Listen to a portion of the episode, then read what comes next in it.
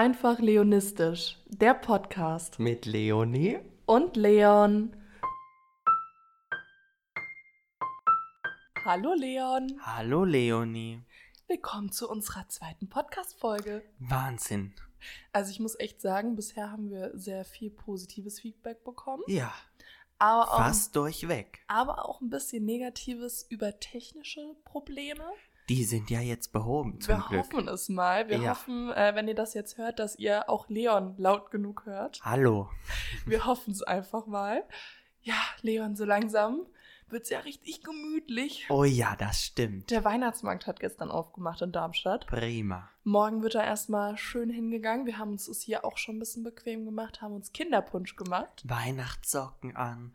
Das ja. ist, ja, ich habe auch Weihnachtssocken an, Ja. fällt mir jetzt erst auf. Wir haben Ich habe auch den Weihnachtsstart dieses Jahr ein bisschen nach hinten verschoben. Sonst richte ich mich ja immer nach Mariah Carey. Am 1. November eröffnet die Frau ja immer die Weihnachtssaison, aber dieses Mal habe ich gewartet. Diesen Freitag hat Andrea Berg ihr neues Album Weihnacht veröffentlicht. Und damit hat für mich auch die Weihnachtszeit offiziell begonnen. Ach, wie schön. Oder? Also ich muss sagen, ich habe äh, tatsächlich aber auch schon Weihnachtsmusik gehört. Es gibt so einen Ja. Remix, das ist jetzt keine Werbung natürlich auch wieder an der Stelle, aber ähm, die DJs, Dimitri Vegas und Like Mike haben mal einen äh, Weihnachts-Remix rausgebracht von verschiedenen Liedern. Das geht so eine halbe Stunde. Und äh, das habe ich tatsächlich schon gehört. Eine halbe Stunde. Ja, aber das sind ja unterschiedliche Lieder. Also Ah, es ja. fühlt sich an, wie als würdest du einfach ein Album hören. Okay. Ja, Leon, unser Vorsatz äh, aus dem letzten Podcast, den wir ja noch nicht so ganz erfüllt haben, war ja, dass wir immer eine gute Nachricht Das stimmt.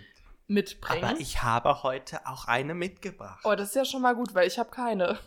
Egal. Ja, dann Also, doch mal an. Wir alle können uns freuen. Ich weiß, Trennungen sind ja immer nicht so schön, gerade wenn sie in der Öffentlichkeit passieren. Aber ein getrenntes Ehepaar hat wieder zueinander gefunden. Ist das so? Iris und Peter Klein Oh Gott. zusammen im Promi Big Brother Haus. Das ist jetzt keine bezahlte Werbung, aber eine, die ich gerne mache, weil ich glaube, das wird lustig und vielleicht findet ja auch der Funken der Liebe zurück in ihr Herz. Ja, vielleicht erklärst du noch mal ein bisschen so die Hintergründe da, weil es gibt, Genau. glaube ich, auch viele, die jetzt Ich- nicht so im Trash-Format drin ja, sind. dann erkläre ich das nochmal kurz. Also, mh, Peter Klein war letztes Jahr Begleitperson im Dschungelcamp für seinen Schwiegersohn Lukas Cordalis, der wiederum der Ehemann von Daniela Katzenberger ist, deren Mutter Iris Klein ist. Also Peter und Iris waren oder sind noch verheiratet, aber dort im Hotel hat der liebe Peter eine andere Dame kennengelernt, deren Namen ich vor so einem großen Publikum jetzt nicht aussprechen werde, weil das ist es doch, was sie will. Das will sie doch. Das stimmt. Das ist eine ganz falsche Schlange.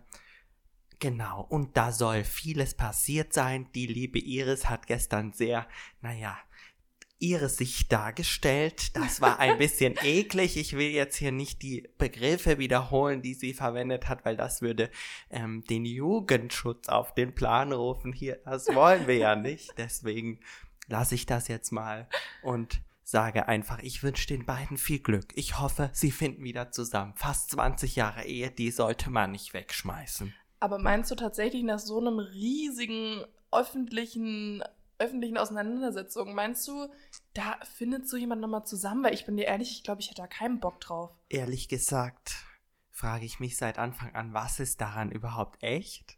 Das stimmt, das, Das stimmt. ist alles so lächerlich. Wer das verfolgt hat, wird mir vielleicht sicher zustimmen. Und ich schaue einfach zu und freue mich an allem, was passiert. und fühlt sich unterhalten. oh ja, Ja, jetzt am Wochenende ist ja auch ein ganz besonderer Termin.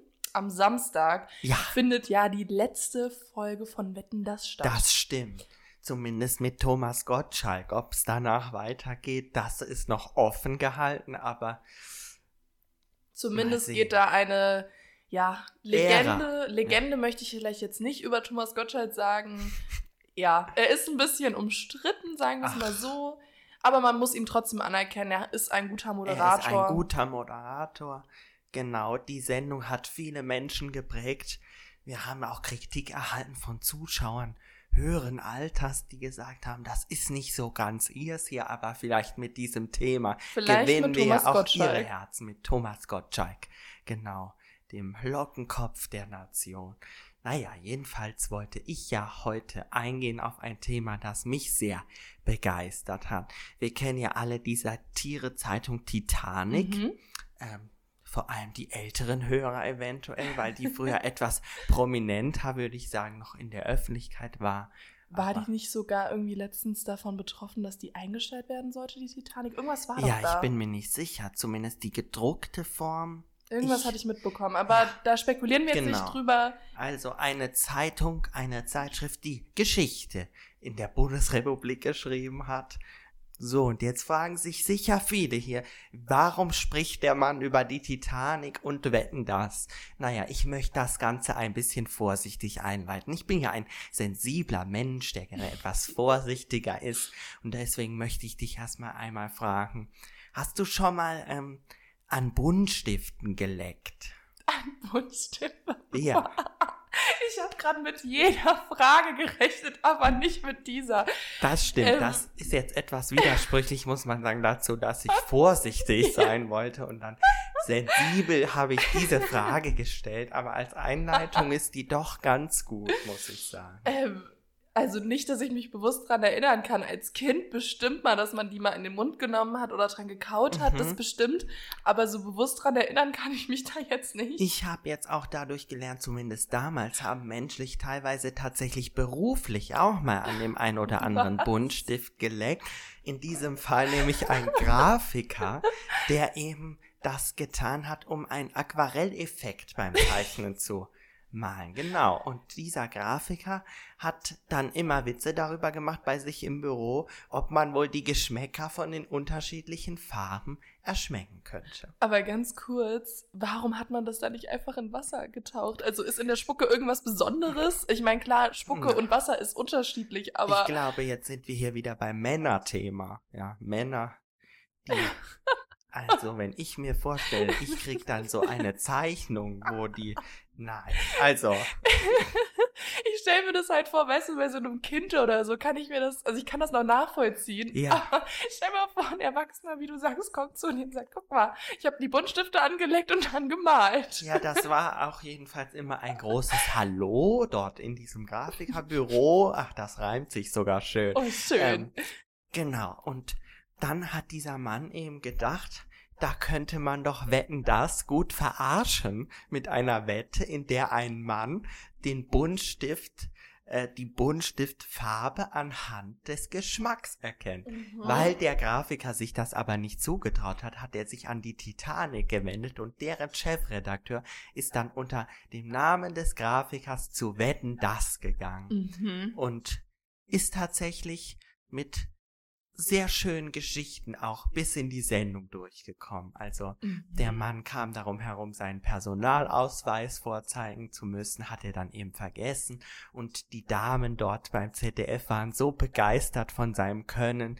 Er hat sich einfach immer die Augenbinde etwas hochgeschoben mit der Begründung, er könne sonst nicht richtig riechen und damit auch nicht schmecken, hat aber einfach immer durch die Brille unten durchgeschaut und hat dann wirklich sehr schöne Farben mit schönen Farben erraten wie Zitronen oder Himmelblau.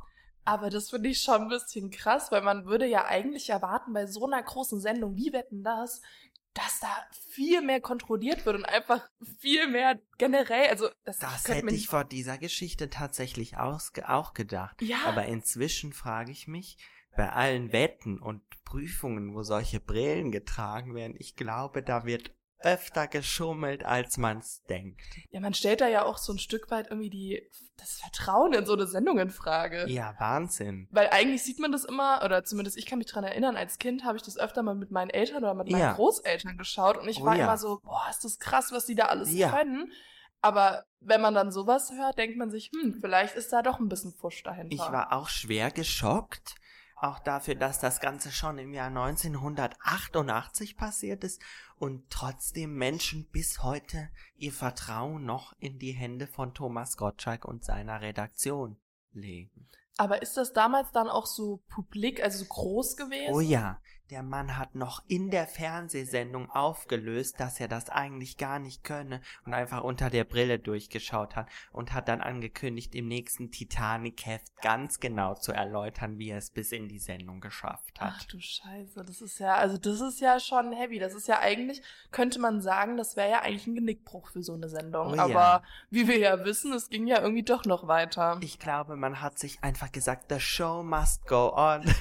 Wir machen jetzt einfach weiter. Ich glaube, das Zuschauerpublikum war auch sehr loyal Thomas Gottschalk und der Sendung gegenüber. Die haben den Mann rausgepfiffen, bis er aus dem Studio verschwunden war Krass. danach tatsächlich. Aber das erinnert mich tatsächlich an eine Story, die mir jetzt gerade so spontan eingefallen ist. Es gab so was ähnliches mal von Jan Böhmermann bei Schwiegertochter gesucht. Ja. Das war ja auch echt eine coole Story. Da hat Jan Böhmermann einen Schauspieler engagiert, der irgend so einen gestörten Sohn spielen sollte, der halt, es tut mir jetzt leid, das zu sagen, aber in dieses Schema der Kandidaten bei Schwiegertochter gesucht reinpasst und ähm, hat den dann da reingeschleust und da wurde dann wirklich gezeigt, ja, wie abfällig teilweise über diese Menschen geredet oder auch mit diesen Menschen umgegangen wurde innerhalb dieses Showkonzepts. Und das ist dann auch wieder so eine Sache, ich oute mich jetzt hier einfach mal. Ich bin ein großer Schwiegertochter gesucht Fan. Ich gucke das sehr gerne, es unterhält mich. Tolle Sendung. Aber ähm, ich muss sagen, seit ich das wusste und auch weiß, dass die Menschen da vielleicht ein bisschen doof dargestellt werden, beziehungsweise eigentlich konnte man sich's ja schon so ein bisschen denken. Ja. Es fällt mir ein bisschen schwerer dazu zu gucken, muss ich ehrlich ich finde sagen. auch, ich finde auch die Fernsehfigur Vera Entwen ist schon noch mal eine kritische Hinterfragung würdig.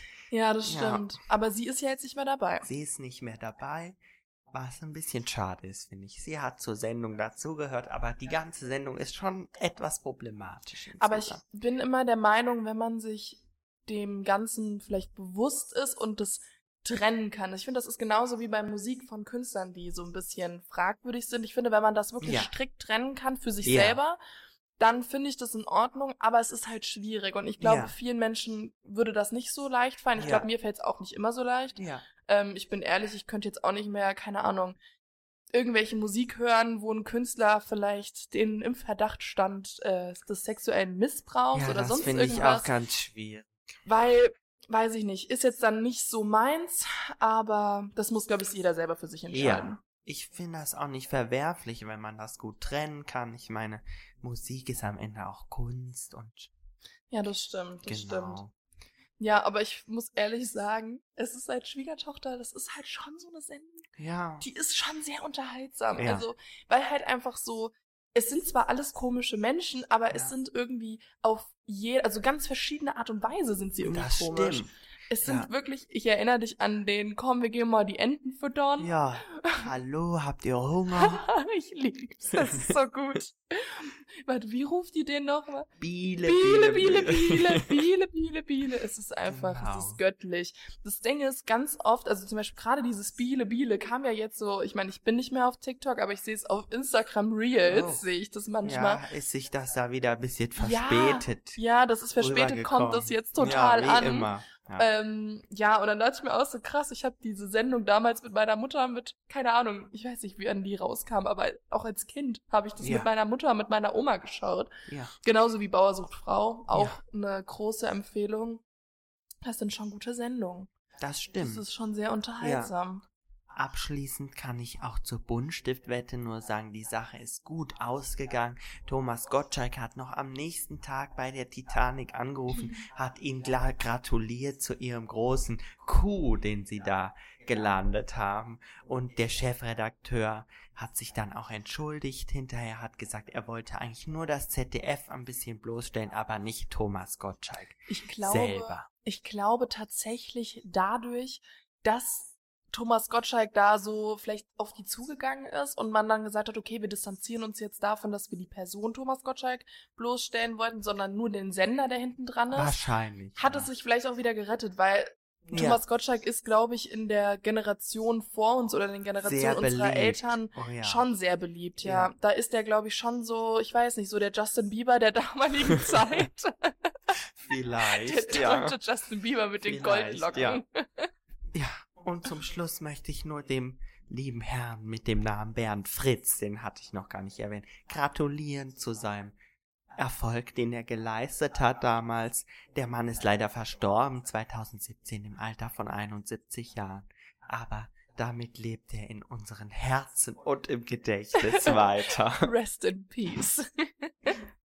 ja, ich habe äh, heute ein Thema dabei. Ähm, das passt jetzt vielleicht von der Überleitung ganz gut, mhm. weil ähm, ja Samstagabend so Fernsehabend früh mit der Familie. Ich habe letztens einen Spieleabend mit meiner Familie gemacht. Ja. Und wir haben das Spiel Black Stories gespielt. Kennst mhm. du das? Ich hab's schon mal gehört, aber noch nie gespielt. Dann erkläre ich es einfach ganz kurz. Gerne. Und zwar geht es darum, das sind Karten und mhm. da stehen dann irgendwelche Verbrechen drauf. Oder ah, ja. aber auch kuriose Todesfälle. Zum Beispiel Verbrechen wie ich habe versehentlich ein Stück Plastik in die Biotonne geworfen? Nee, sowas tatsächlich eher nicht. Gut. Schon also eher wirklich, so über... Äh, wirklich bisschen weniger Schlimmes, wo es nicht gegen die ganze Umwelt geht, sondern nur gegen den... Ach, das geht dir gerade in eine das ganz falsche, falsche Richtung, Richtung ich. So. Entschuldigung, Entschuldigung. Nein, also es steht zum Beispiel vorne drauf, ich wollte mich nur frisch machen und bin dabei gestorben. So. Ach du liebe und Zeit. das lese ich dir jetzt vor. Sind das wahre Geschichten? Das sind alles wahre Geschichten. Und du als mein Mitspieler musst dann erraten, indem du Fragen stellst, die ich okay. mit Ja oder Nein beantworte, mhm. dass du mir dann halt irgendwie zum Beispiel sagst, okay, ist er vielleicht ausgerutscht? Und das wäre ja. dann jetzt wär natürlich einfach, das wäre jetzt die Lösung dann. Ja. Und so musst du halt spielerisch da irgendwie rankommen.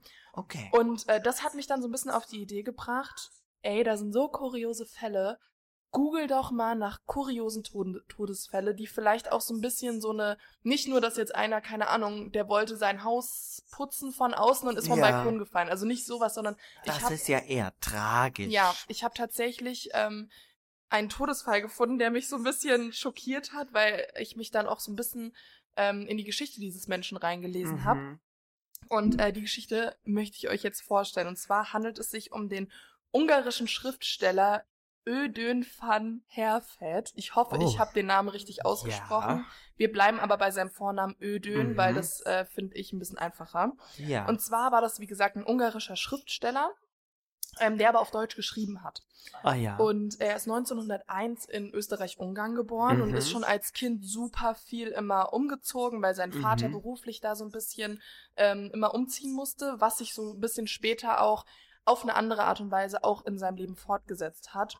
Und ähm, nachdem er sein Abitur gemacht hat, ist er dann ähm, an die Uni München und ah, hat ja. dort dann verschiedene Seminare belegt, unter mhm. anderem eben auch literaturwissenschaftliche. Oh je. Und mit 19 hat er dann schon angefangen zu schreiben und ist dann da auch relativ erfolgreich geworden. Und was mich besonders ja, inspiriert hat, man muss sich überlegen, dieser Mann 1901 ist er geboren, 1920 hat er dann schon geschrieben. Und ich ja. sag mal so, wir wissen alle, wie die Zeiten damals waren.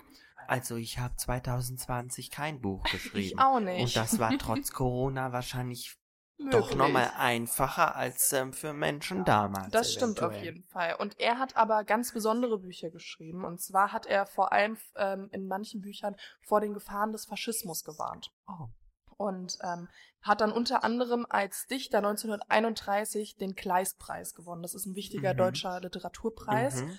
Ähm, dann kamen aber die Nazis an die Macht und man kann sich vorstellen, als Schriftsteller, der gegen den Faschismus ist und gegen den Nationalismus, schwierig. schwierig. Und ähm, genau, und dann hat es nämlich so angefangen, dass nach der Nacht Machtübernahme der Nazis 1933 haben die dann, hat die SA die Villa der Familie durchsucht. Mhm. Daraufhin ist er dann abgehauen und ist äh, nach Wien und hat dort eine jüdische Sängerin namens äh, Maria Elzner geheiratet. Ja. Die Ehe hielt aber auch nur ein Jahr, wo man vielleicht auch schon sagen könnte, okay, das ist vielleicht schon der Anfang seiner Pechsträhne und oh halt je. besonders auch, weil er halt einfach auch schon so verfolgt wurde. Und was man ihm, was ich persönlich sehr beeindruckend fand, er ist trotz dem, dass er vom NS-Regime verfolgt wurde, wieder nach Deutschland zurückgekehrt ja. und wollte dort auch in die Gemeinschaft der Schriftsteller aufgenommen werden, mhm. hat es auch kurzzeitig geschafft, wurde dann aber 1936 wieder aus Deutschland ausgewiesen und auch aus ja. diesem Verband. Mhm. Und ähm, in Deutschland wurden seine Werke daraufhin dann nicht mehr aufgeführt, weil er hat auch zum Beispiel Theaterstücke geschrieben. Ah. Und 1937 hat er es dann geschafft, mit seinem Roman Jugend ohne Gott ähm, in Mhm. Amsterdam so einen Siehst du, richtigen den- internationalen Durchbruch zu Den schaffen. haben wir sogar in der Schule gelesen. Echt? Oh ja, Oho, wir nicht tatsächlich. siehst du. Ja, Deswegen kam mir der Name auch so bekannt Ah. vor, aber ich habe gedacht, den werde ich ja jetzt nicht kennen, aber siehst du. was kannst du denn zu seinem Buch noch sagen? Mm, Also, das Buch war tatsächlich nicht so schlecht, da Mhm. erinnere ich mich noch dran. Und da sind eben auch solche Dinge ein bisschen angeklungen, was passiert, wenn man so eine Gemeinschaft hat, die, sagen wir mal, autoritär geleitet wird. Genau, also Also kannst du nichts Schlechtes über ihn sagen. es, nein, das Buch war nicht so schlecht für ein Schulbuch. Sein Buch, dieses Buch ist tatsächlich damals auch, wie gesagt, ziemlich viral Mhm. gegangen, würde man heute sagen. Es wurde nämlich in mehreren Sprachen übersetzt. Ja, Und ähm, es ist dann aber so, dass es in Deutschland auf die Liste, ich zitiere jetzt, des schädlichen und unerwünschten Schrifttums ach, kam. das war während der Nazi-Zeit. Genau, das war alles noch während Mhm. der Nazi-Zeit und ähm, daraufhin, als er ja noch in Wien gewohnt hat, äh, konnte er da ja nicht mehr bleiben, spätestens als Mhm. dann Deutschland äh, Österreich mit übernommen hatte und ist daraufhin dann nach Paris gekommen, Ja. wo er dann auch schließlich gestorben ist. Mhm. Und da fängt jetzt so ein bisschen die Geschichte an, die ich ein bisschen krass fand, weil man muss sich vorstellen, dieser Mann ist sein Leben lang, hat Schrift, war Schriftsteller, hat Schriften veröffentlicht, die von, wegen denen er verfolgt wurde. Und äh, jetzt kommt er halt nach Paris und trifft dort auf einen Wahrsager. Und er, man muss Oh. dazu sagen, er war ein sehr, sehr abergläubiger Mensch. Und dieser schlechte, Wahrsager. schlechte Kombination. Ja, und dieser Wahrsager prophezeit ihm, dass er in den ersten Tagen des Junis 1938 auf einer Reise das bedeutendste Ereignis seines Lebens erleben würde. Mhm. Und wie gesagt, er war sehr abergläubig und wollte halt auf keinen Fall, dass da irgendwas schief geht und sonst irgendwas und hat dann eben jede Gefahr, die passieren könnte, gemieden. Unter anderem wollte er dann keine Fahrstühle mehr benutzen, weil er Angst hatte, dass der vielleicht abstürzt, dass er stecken Oh bleibt, je. etc. Mhm. Und Aber warum hat er denn dieses bedeutende Ereignis so negativ definiert? Oder wollte er quasi das nicht verpassen Er wollte und es nicht den verpassen. Gefahren aus dem Weg gehen? Genau, Okay. also er wollte es nicht verpassen und Mhm. wollte quasi dann so, es darf jetzt nichts mehr schiefgehen, damit Ja. ich dieses Ereignis erlebe. Und das hat dann aber tatsächlich auch zu seinem Tod geführt, dieser Aberglaube, Oh nein. weil er hat ähm, abgelehnt, mit dem Auto zum Hotel zurückgenommen zu werden, Ja. weil er gesagt hat, ihm ist es zu gefährlich und er geht lieber zu Fuß. oh nein. Und auf dem äh, Weg zurück zum Hotel ist er dann von einem Ast erschlagen worden, der von, oben oh, runterfiel Von einem Ast. an einem Ast. Und ich fand das so krass, weil ich mir dachte, das ist eigentlich ein Mann, der sich wirklich, wie schon gesagt, der sich so sein Leben lang gegen dieses Unrechtsregime so gewehrt Ja. hat. Und dann wird er von einem Ast erschlagen. So, Ja. er hätte, er hätte von den Nazis umgebracht Und werden dann können auch und noch- alles ja. Mögliche. Aber nein, er wird von einem Ast erschlagen. Und dann auch noch so jemand, der so abergläubisch ist, an so Dinge glaubt wie Schicksal und solche. Ja, das ist also. Und was ich ein bisschen, also ich meine, ich bin gar nicht abergläubig, das haben wir jetzt letztes Mal schon in der Atlantis-Folge gemerkt. Ich bin Ja. jetzt nicht so der abergläubigste Mensch, aber was ich ein bisschen krass fand, er ist am 1. Juni gestorben. Und der Wahrsager hat ihm ja gesagt, in den ersten Tagen des Junis 38 wird ein das bedeutendste Ereignis seines Lebens passieren. Ja, aber dieser Wahrsager, ich finde, den könnte man schon fast als Hater bezeichnen, weil dieser Mann hat bedeutende Bücher geschrieben und dann sagt der Mann also etwa, dass dieser Ast auf ihn trifft, war jetzt ein bedeutendes Ereignis. Ja, das stimmt schon. Aber ich meine, es war für sein Kein Leben. Fan scheinbar. Ja, aber für sein Leben kann man ja schon sagen, dass es vielleicht so mit das der bedeutendste Moment war, weil Ja, weil es das Leben Tot, beendet ja. hat. Ganz toll. ja, das war jetzt halt nur mal ein bisschen dark ähm, zum Abschluss. Aber also, ja, ich dieser Wahrsager, der ist mir unsympathisch. Schon jetzt auf Anhieb. Tut mir leid. ja, aber ja, würdest du dir von einem Wahrsager was sagen lassen? Also erstens möchte ich dafür ehrlich gesagt kein Geld ausgeben. Weil Same. wenn mir die Person dann etwas Negatives sagt, dann würde ich denken, ich habe mein Geld jetzt verschwendet. Andererseits Ich glaube, das wird mir schon ein mulmiges Gefühl geben, wenn der mir sagen würde oder sie, ja, da und da wird das und das passieren. Das möchte ich, glaube ich, gar nicht wissen. Ehrlich gesagt. Ja, ich glaube, das Ding ist, ich bin wirklich nicht abergläubig, aber sagen wir mal, jemand sagt jetzt, okay, am 22. November passiert dir was ganz Schlimmes. Ich glaube, ich würde den ganzen Tag trotzdem irgendwie so denken, hm, hm, woher will er das? Ich meine, woher will das wissen? Keiner Ja, kann würde- die Zukunft Ich würde gucken, den aber ganzen Tag zu Hause bleiben. Ich würde den ganzen Tag im Bett liegen. Aber selbst im Bett sind schon viele Menschen gestorben. das ist klar. Das Oh ist, ja. ähm, Wahrscheinlich sogar. Ganz oft, also. ich glaube, die meisten Menschen sterben im Bett. Ja. Aber ja. nur, also, weil sie halt tot umfallen. Also, ja, Mhm. umfallen ist ja dann auch nicht mehr so ganz richtig. Aber, oh Gott. ja. Und ja, das ist ganz so böse. Entschuldigung. Naja, jedenfalls. Das ist schon, also, es kann einen überall treffen. Und ich möchte gar nicht wissen, wann es mich trifft, Mhm. glaube ich. Da verzichte ich drauf. Es gibt ja Menschen, die das gerne wissen wollen würden, aber ich würde es nicht wissen. Nein. Stell mal vor, dann sagt er dir, ja, ähm, du stirbst jetzt in zwei Tagen. Dann lebst du doch gar nicht mehr so mit dem Gedanken, okay, das ist jetzt mein Leben, sondern du weißt, in zwei Tagen ist es zu Ende. Ich will auch nicht wissen, welche Krankheiten ich Nee, bekommen will ich auch gar nicht. Nein. Das Einzige, was ich gerne wissen würde, ähm, wie so beruflich später aussieht, was ich so beruflich Ja. erreichen werde. Das finde ich schon cool, wenn ich das wissen könnte, so. Aber, Aber das will ich, glaube ich, auch nicht wissen. Weil manchmal führt das Leben wohin, wo man es gar nicht erwartet. ja, Und dann wirst du vielleicht denken, nein, um Gottes Willen, aber vielleicht ist es besser, man lässt sich einfach leiten, ohne vorher irgendwelche Erkenntnisse zu haben, was passieren ich könnte. glaube auch. Und wir müssen jetzt mal festhalten, am Ende glaube ich da sowieso eher nicht dran. Ich glaube auch ganz ehrlich, ähm, dass das, also das wird jetzt hier sehr philosophisch, aber ich bin sowieso der Meinung, dass irgendwie alles, was dir im Leben passiert, irgendwo einen Sinn hat. Auch Ja. wenn es was Schlimmes ist, aber dass dann vielleicht doch wieder was Positives danach Ja. kommt. Also ich kann jetzt nur von mir reden, wenn ich mich zum Beispiel dran erinnere, nach dem Abi, ich habe mich damals für Politikwissenschaft beworben und für Online-Journalismus. Und Online-Journalismus war für mich so eigentlich das Studium, wo ich rein wollte. Und ich bin halt nicht reingekommen, sondern nur in Politikwissenschaft. Und das war für mich am Anfang, dachte ich mir so, boah, habe ich gar keine Lust drauf, werde ich nicht durchziehen. Voll blöd, aber ich bin dir ehrlich, das ist das Beste, was mir passieren konnte. Ich bin super zufrieden mit meinem Studium. Ich habe super viele Menschen kennengelernt, die mit denen ich unter anderem jetzt hier einen Podcast mache. Ja, ich wollte gerade sagen, ich möchte ja dich selber loben, aber ich bin einer von denen. Du bist einer von denen, mit denen ich jetzt kennengelernt habe durchs Studium. prima. Und deshalb bin ich sowieso, und ich glaube, wie du gesagt hast, hätte ich damals vorm Abi, als mein Ziel war, Online-Journalismus zu studieren, dann zu wissen, okay, du wirst Politikwissenschaft studieren, ich wäre nicht glücklich gewesen. Aber Nein. jetzt weiß ich, das war besser so. Wer Ja. weiß? Das hat ja alles irgendwo Ja. Sinn. Ja, ich habe ja, also ich äh, habe Politikwissenschaften studiert, weil ich wusste, ich interessiere mich sehr für Politik und das war das Beste, das mir eingefallen ist tatsächlich.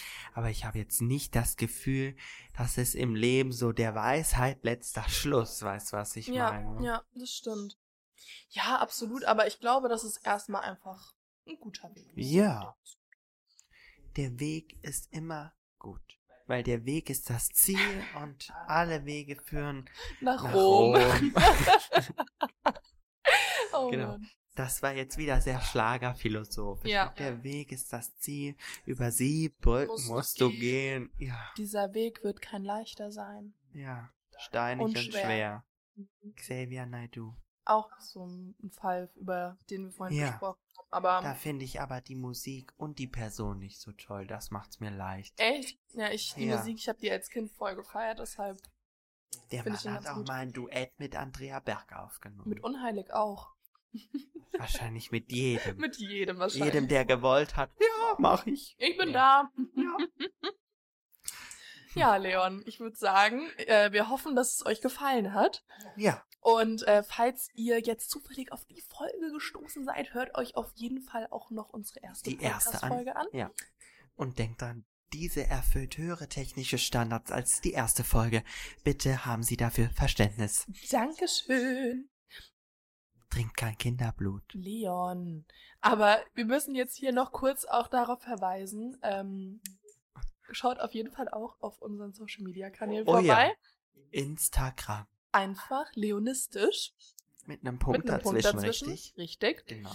Und wir freuen uns, wenn es nächste Woche wieder heißt, einfach leonistisch. Leonistisch. Ah, ich kann hier Stopp machen.